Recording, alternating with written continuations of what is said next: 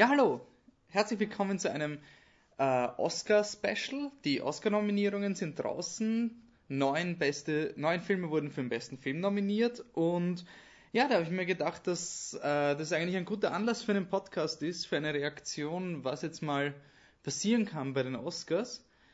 Ich bin äh, heute alleine, weil ich über die äh, Weihnachtsferien in Einzeltherapie war, aber keine Angst, äh, Existential Coffee wird bald kommen.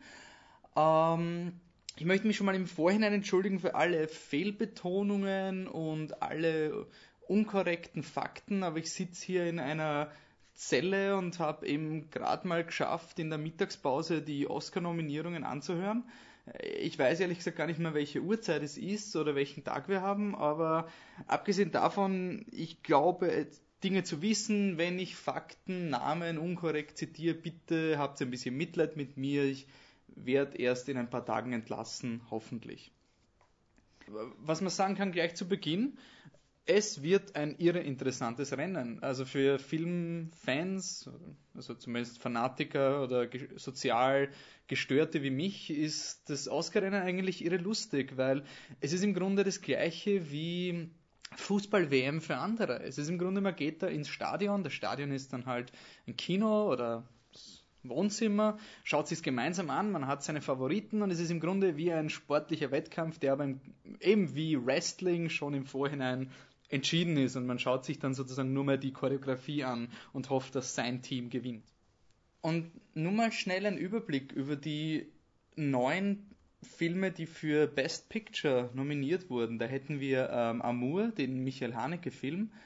Der zeigt, dass österreichisch-deutsche Koproduktionen nicht nur von Nazis handeln müssen, um anerkannt zu werden. Das ist ehrlich gesagt etwas, was mich schon sehr glücklich stimmt, wenn man nicht, also wenn es einfach nur ein guter Film ist, ohne dass man wieder mal Hitler reinbringen muss, um wichtig zu sein.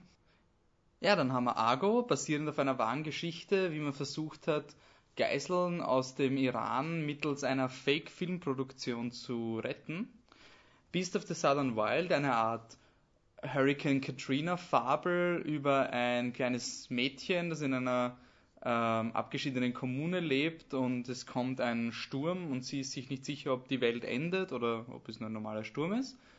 Django Unchained, den Film habe ich noch nicht gesehen, das ist der neue Tarantino-Film mit Leonardo DiCaprio, Christoph Waltz und Jamie Foxx und Samuel L. Jackson. Der erste Tarantino-Film, bei dem Filme nicht existieren. Also das ist ein Film, der spielt zu einer Zeit, wo Leute noch nicht über Filme diskutieren können. Insofern bin ich sehr interessiert, wie Tarantino das handhaben wird. Also es werden zwar viele Referenzen sein, aber die Charaktere werden nicht stoppen, um über obskure Filme zu reden. Und das ist schon mal ziemlich interessant.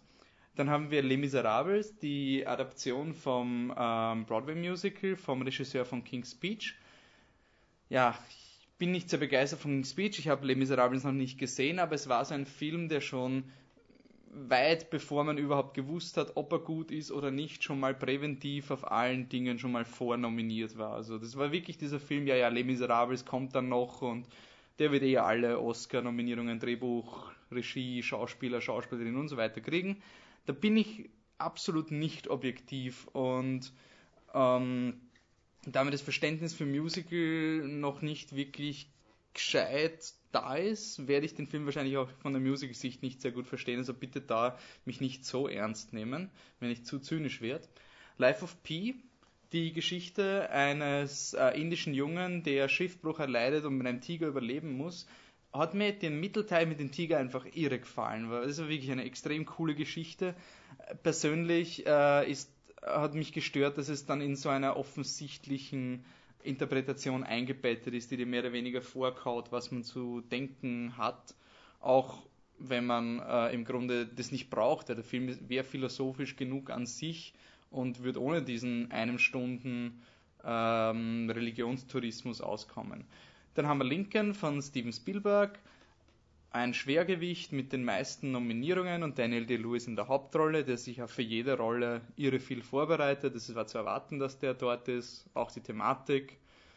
Äh, Silver Linings Playbook ist auch drin. Es ist so ein Drama über äh, Verhaltensstörungen vom Regisseur von Fighter, von David O. Russell.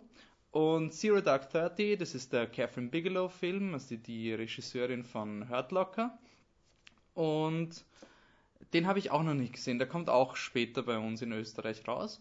Äh, ein Freund von mir war in der Pressevorführung von dem und hat gemeint, er ist wirklich beeindruckend, ein bisschen anstrengend, aber trotzdem ein extrem gut gemachter Film.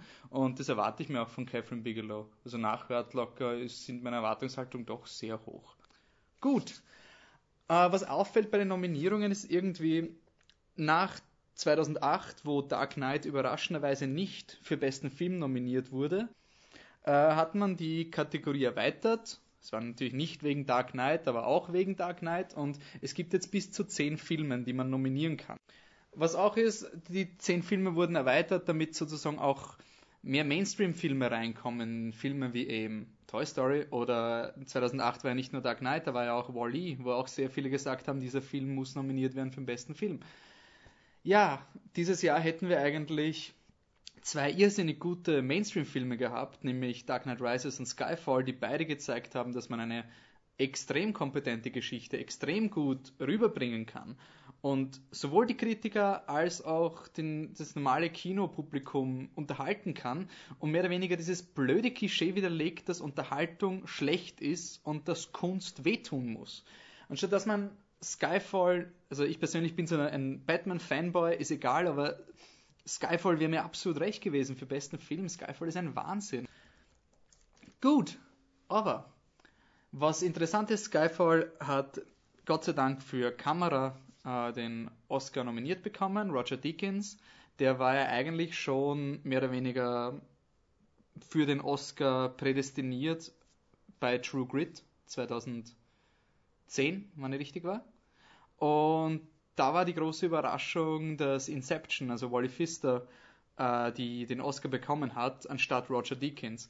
Jetzt ist es so, Wally Pfister und Roger Deakins haben beide wunderschöne Kameraarbeit geleistet, aber es kann anscheinend nur ein Blockbuster rein und da ist eben Skyfall drin. Aber solange einer von den beiden drin ist, ist okay und ich hoffe, Skyfall wird gewinnen.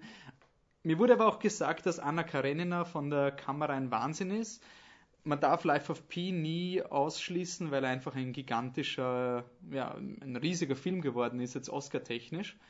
Und ja, da ist irgendwie, es ist alles offen und dieses Jahr, das ist eigentlich ziemlich, auch wenn es überraschend ist, ist eigentlich ziemlich angenehm, weil ja, letztes Jahr Artist und vorletztes Jahr King's Speech war eigentlich sauöde. Und das Problem ist, wenn man nicht auf der Seite vom besten Film ist, dann ist halt eine, eine langsame Niederlage, die man sich anschaut eben wieder Fußballäquivalent. Man sieht einfach, wie sein Team niedergemacht wird. Und jetzt kann ich immer noch hoffen, dass Argo vielleicht irgendwas bekommt, auch wenn es unwahrscheinlich wird. Was auch ist, anscheinend liebt die Academy ähm, David o. Russell. Der wurde ja auch schon für einen Fighter nominiert und hat, man vermutet, Christopher Nolan für Inception aus dem Best Regie 2010 rausgeworfen. Und jetzt ist er eigentlich wieder drin für den besten Regisseur und Silver Linings Playbook ist riesig. Ist auch ein, ein ziemlich guter Film. Lebt hauptsächlich von den Schauspielern. Also Jennifer Lawrence und Bradley Cooper sind echt cool und sehr angenehm anzuschauen. Bisschen eine Standardkost, aber hat sein Herz am richtigen Fleck, ähnlich wie eben 2010 The Fighter mit Christian Bale. The Fight war ein bisschen beeindruckender von der Schauspielleistung und hat den ganzen Film noch auf eine Stufe höher geleistet, weil Christian Bale ein Wahnsinn war. Aber Silver Linings Playbook hat auch seine Vorteile. Und ja, es ist eben interessant, dass äh, David O. Russell drinnen ist und dafür Ben Affleck eigentlich draußen für Argo. Äh, ben Affleck ist ja nominiert worden von der Regiegilde, er ist nominiert worden von der Produzentengilde und von der Drehbuchautorgilde. Das sind eigentlich die ähm, Award-Shows, die nicht Bericht erstattet werden. Im Normalen eigentlich das einzig Wichtige sind Golden Globes und äh, die Oscars, jetzt nur für die normale Nachrichtendienst, weil da hat die Angelina Jolie ein wunderschönes Kleid an und das kann man dann abbilden und Glamour, Glamour, Glamour, Funkel, Funkel, Shiny, Shiny. Das einzige, aber das Interessante sind eigentlich diese Produzenten-Dinge davor wo die Produzentengilde 5 auswählt, die Drehbuchautorgilde 5 auswählt oder 10, weil sie splitten ja auf originales Drehbuch und adaptiertes Drehbuch und die Regiegilde. Und es ist eigentlich meistens so, dass wenn man nominiert wird für Regie, Drehbuch und äh, Produzent von den drei Gilden, dass man automatisch die beste Regie bekommt, also für den Oscar.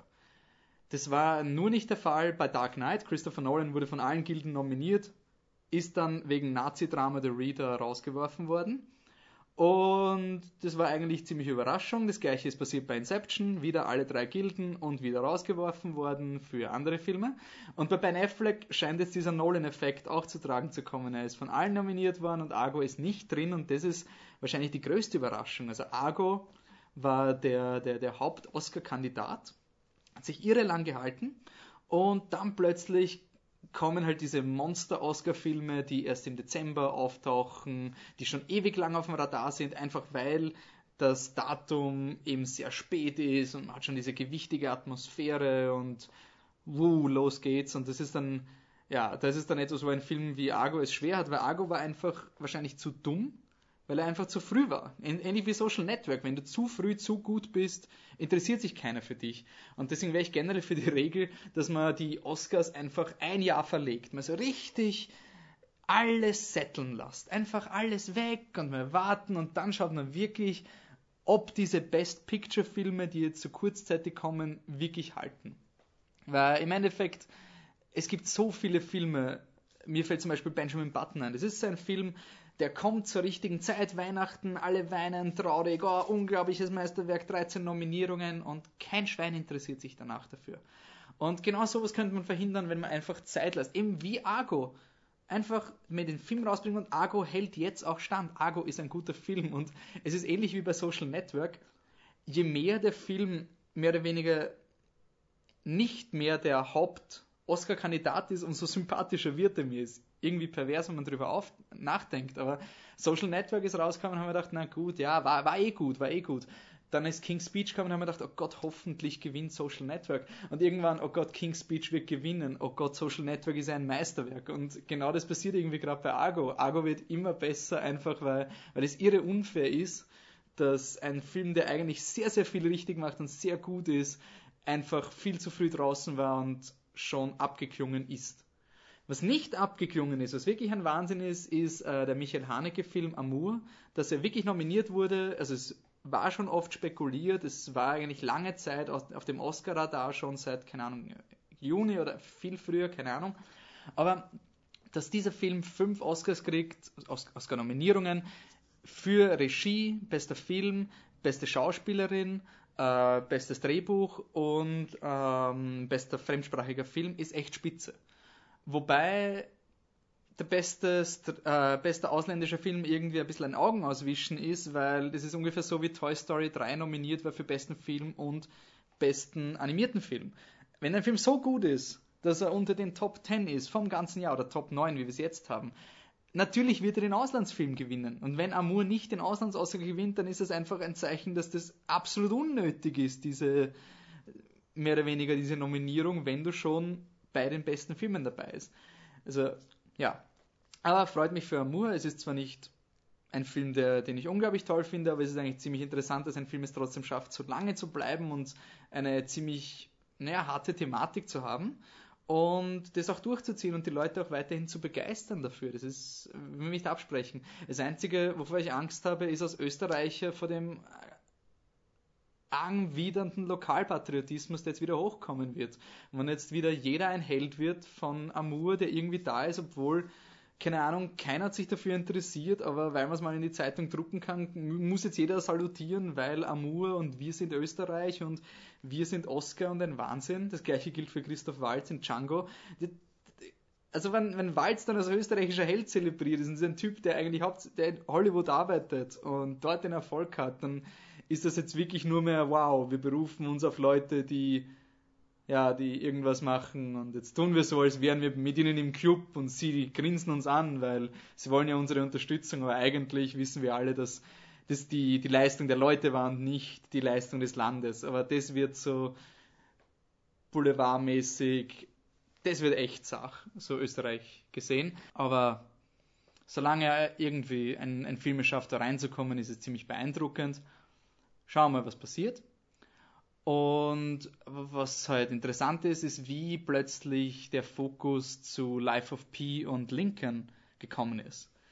Lincoln war eigentlich immer schon da. Also er war immer schon am Radar. Daniel Day-Lewis spielt mit. Daniel Day-Lewis spielt den Ultrapräsidenten in einem Jahr, wo Amerika einen neuen Präsidenten gewählt hat und sich nach diesem guten alten Anführer anscheinend sehnt.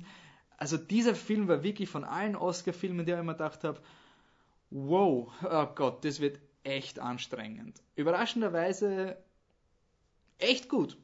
Also Lincoln habe ich vor äh, einem Monat bei einer, äh, bei einer Pressevorführung gesehen und er hat mir zwar nicht unglaublich überzeugt, aber ähnlich wie Amour. Man geht, ich bin jetzt nicht rausgegangen und gesagt, oh mein Gott, das ist so ein guter Film, ich hoffe, der, der, der, den sehen die Leute und so weiter. Aber je mehr man drüber nachdenkt, der macht einige Dinge echt richtig, genauso wie Amour. Es gibt dann, das sind diese gut, das sind hin und wieder echt coole Momente, wo man sich denkt, okay, wow, das ist genau wie in diesem Film und das hat dieser Film echt gut dargestellt dass Lincoln kein Ultraheld ist, sondern mehr oder weniger ein Mensch und nicht diesen zachen Biografiecharakter hat mit, oh, als kleiner Lincoln, da hat er schon den Hut gefunden, den er sich aufgesetzt hat und, und dann, dann, dann hat er schwarze Kinder spielen sehen und das hat ihn so inspiriert. Eben dieses ganze polemische, alles was man falsch machen kann, macht Lincoln nicht falsch und ja, er, er hat eingeschlagen. Ich meine, man kann das jetzt immer abwerten mit, ja gut, Amerika, natürlich werden die Linken toll finden, aber es ist kein King's Speech. Es ist wirklich ein, ein Film, der extrem viel hat, auch wenn er nicht jetzt so unglaublich gut anzuschauen ist. Er hat natürlich seine Steven Spielberg-Elemente, aber selbst wenn man weiß, natürlich ist dieses Amendment durchgesetzt worden, dieser Anhang an die Verfassung, aber es ist trotzdem irre spannend. Und natürlich wenn ein Film einen gewissen Oscar-Pull hat, dann wird er auch einfach überall nominiert, so auf Verdacht. Und das ist bei Lincoln natürlich auch, bei Les Miserables, dass die für Costume Design und, und alles und Lincoln für, also ich weiß nicht, ob Make-up, aber man kann diesen Film dann alles nachwerfen und man läuft dann ziemlich Gefahr, dass etwas passiert wie letztes Jahr, dass man zwei Filme hat, Artist und Hugo, die sich dann sozusagen die wichtigen Auszeichnungen aufteilen. So der eine nimmt alle Schauspiel- und Drehbuchdinge und der andere kriegt einfach Kamera und alles, was wir nachwerfen können. Und das ist dann so, dass kleine Filme, die in ihrer Kategorie eigentlich ziemlich gut sind, übersehen werden. Ich hoffe, ich sage nichts, Falsches, aber Drive war letztes Jahr zum Beispiel nominiert für einen ähm, besten Tonmix, also Editing, also im Grunde sozusagen das Zusammenschneiden von Ton hoffe, ich sag's richtig. Aber da war es dann auch so, na gut, dann kriegt halt Hugo alles. Kriegt Hugo diesen technischen, Planet der Affen, weitaus bessere Special Effects, aber Hugo ist der wichtige Film und der kriegt halt alles. Und auf das muss man immer gefasst sein. Und dieser Film könnte dieses Jahr Life of P sein. Life of P ist, also jetzt plötzlich mit diesen Nominierungen ist er zur Nummer 2 worden. Linken gegen Life of P. Und der ist einfach in den technischen Kategorien ein Wahnsinn. Also der, der hat irgendwie alles. Ton, Special Effects, äh, ich glaube sogar Art Decoration, also das Set Design und solche Dinge. Und da kann es schon leicht passieren, dass diese zwei Filme sich das eigentlich aufteilen und alles abräumen gemeinsam und dann die Filme auf der Strecke bleiben, die es eigentlich wirklich verdienen. Ich meine, das wir kommen jetzt in die, äh, langsam in die technischen Kategorien, aber das ist dann wirklich etwas, wo, wo eigentlich das, die meiste Schandtat bei den Oscars begangen wird. Also bei den besten Filmen, beste Regie, bestes Drehbuch und so, das ist eigentlich immer recht interessant, welche Talente da nominiert werden. Sobald es in die technischen Kategorien geht, wird es wirklich faul. Also wenn man sich anschaut, die Sound-Kategorie kann man übersetzen mit laut.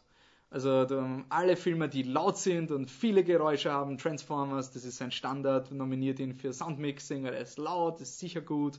Ähm, Im Grunde, ja, jeder Film, der Blockbuster-mäßig ist. Also ich mag Skyfall, er verdient es auch, aber es ist auch sein Standard, nominieren wir ihn für Sounddesign. Und da überrascht es mich eigentlich, dass Dark Knight Rises nicht für Sounddesign dabei ist. Also dass Dark Knight Rises generell keine einzige Nominierung hat. Ist eigentlich schon ziemlich wild.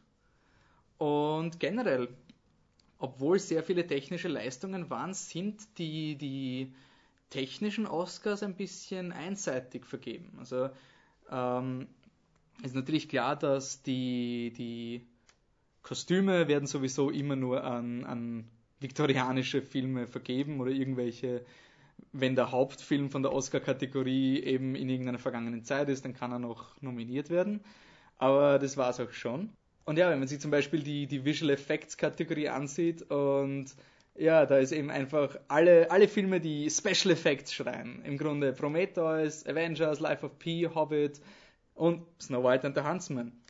Und da, äh, da ist halt auch die Frage, warum man entweder man macht eine Unterscheidung zwischen Special Effects und Visual Effects, also digitale Effekte und praktische Effekte, so wie es die Effektgilden äh, machen weil sonst kommen Filme zu kurz. Zum Beispiel Skyfall und Dark Knight Rises haben ihre gute Effekte, nur man sieht sie nicht. Sie sind nicht laut genug. Sie sind einfach da, um die Story zu verbessern. Im Gegensatz zu eben Snow White, wo du eben deinen, deinen Money Shot hast, wo oh, Raben, voll cool, Prometheus Raumschiff landen, war sicher kompliziert gemacht, Wahnsinn, automatische Nominierung. Das ist eine der Kategorien, die ein bisschen schad ist. Und ja, eben letztes Jahr die Tatsache, dass ähm, dass Planet der Affen nicht die Special Effects bekommen hat, sondern eben Hugo, weil er gerade der wichtige Film war, zeigt hat, dass in diesen Kategorien ist es eigentlich ziemlich egal. Das ist teilweise Willkür, die da vorherrscht.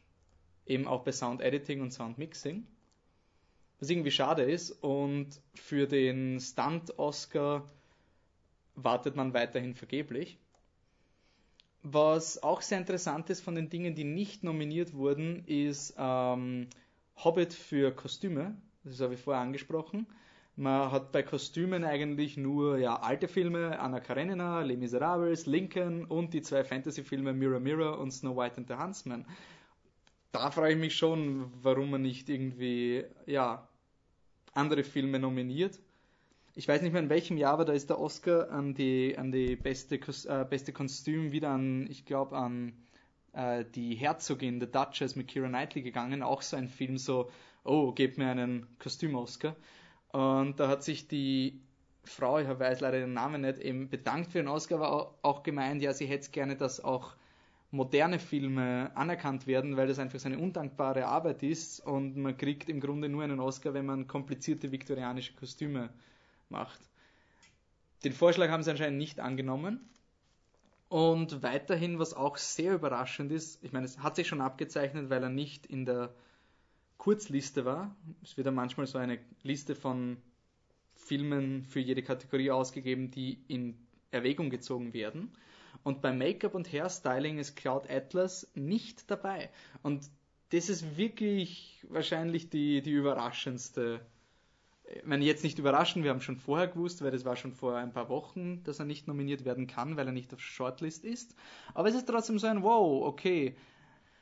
Der Film, der das Geschlecht der Schauspieler ändert durch das Make-up, der Film, wo man im Nachhinein sitzt, oh mein Gott, das war, das war Tom Hanks. Wie haben sie das gemacht? Ist nicht mal in der Nähe, stattdessen hat man eben, ja, okay, Standardkost. Und zur Dokumentation kann ich nichts sagen. Ich habe jetzt nur heute Searching for Sugar Man gesehen, der irre cool gemacht ist. Eine echt lustige Geschichte, die so verrückt ist, dass sie wahr sein muss. Und ja, wir haben dann noch unsere üblichen Standardnominierungen für Robert De Niro, weil er in Silver Linings mitspielt und das eine Schauspielleistung ist, die nicht scheiße ist. Und wenn man ihm bekannt ist, dann ist es ähnlich wie Meryl Streep. Man braucht einmal nur in die Kamera schauen, dann dann, dann weint man mal kurz und oh mein Gott, Robert De Niro ist zurück. Äh, ja, die, die Nebendarsteller-Kategorie ist einfach interessant, dass DiCaprio nicht nominiert wurde. Ich habe Django anscheinend nicht gesehen, kann mir noch kein Urteil bilden. Aber es ist halt interessant, aber anscheinend haben sich die, die Stimmen für Walz und, und Leonardo DiCaprio aufgeteilt und Walz hat halt ein bisschen mehr Stimmen gehabt, weil anscheinend länger vorkommt im Film. Aber das ist halt wirklich so ein DiCaprio kann sich mit Ben Affleck anscheinend treffen. Äh, wahrscheinlich kann DiCaprio Ben Affleck einiges erzählen, wie man sich anfühlt, wenn man lange Zeit nicht erkannt wird. Aber er hat ja im März einen Film The Great Gatsby und das ist ja wirklich so ein Film, der schreit, ich will verdammt nochmal meinen Oscar gewinnen, gebt's ihn endlich her. Und ja, das war jetzt eigentlich wieder mal das Gegenteil zu meiner normalen Therapie, weil ich einfach mich viel zu lange auf die negativen Seiten beschränkt habe. Und mir ist immer gesagt worden, dass, dass es nicht gut ist, wenn man so, so einen tristen Lebensausblick hat. Und deswegen will ich jetzt noch abschließen mit den positiven Dingen, die, ähm, die passiert sind äh, bei den Oscars. Was mich wirklich gefreut hat, ist, ähm, dass vier, vier Oscar-Nominierungen für Beast of the Southern Wild waren. Also den besten Film, bester Regisseur Ben Zeitlin und ähm, bestes Drehbuch. Und äh, Quincy Wallace für die beste Schauspielerin mit neun Jahren. Das hat mir eigentlich schon irre gefreut, weil Beasts of the Southern Wild, das ist so ein Film, der Trailer hat ihn auf ein Podest mit Lincoln gehoben, wie ich die im Sommer die Oscar-Filme durchgegangen bin und haben mir gedacht, na bumm, also so Hurricane Katrina Thematik, Weltuntergang, arme Leute und dann noch so Kritiker-Zitate mit a touching and moving picture.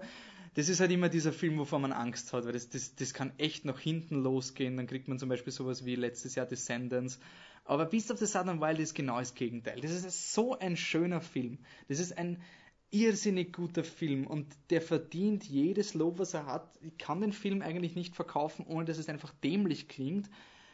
Wenn irgendjemand meine Meinung ernst nimmt, dann bitte schaut sich diesen Film an. Der ist sicher einer meiner Top-Filme und der hat mich so überrascht. Also, dass man so umschwingen kann in einem Film, mit den allen Vorteilen, mit denen ich reingegangen bin. So, oh mein Gott, das ist dieser Standard-Oscar-Film und das ist dieser, ja, jetzt wir drücken auf die Tränendrüse und ist das Leben eh nicht schön und wir sind arm und alles ist, ist schier, aber alles ist irgendwie toll.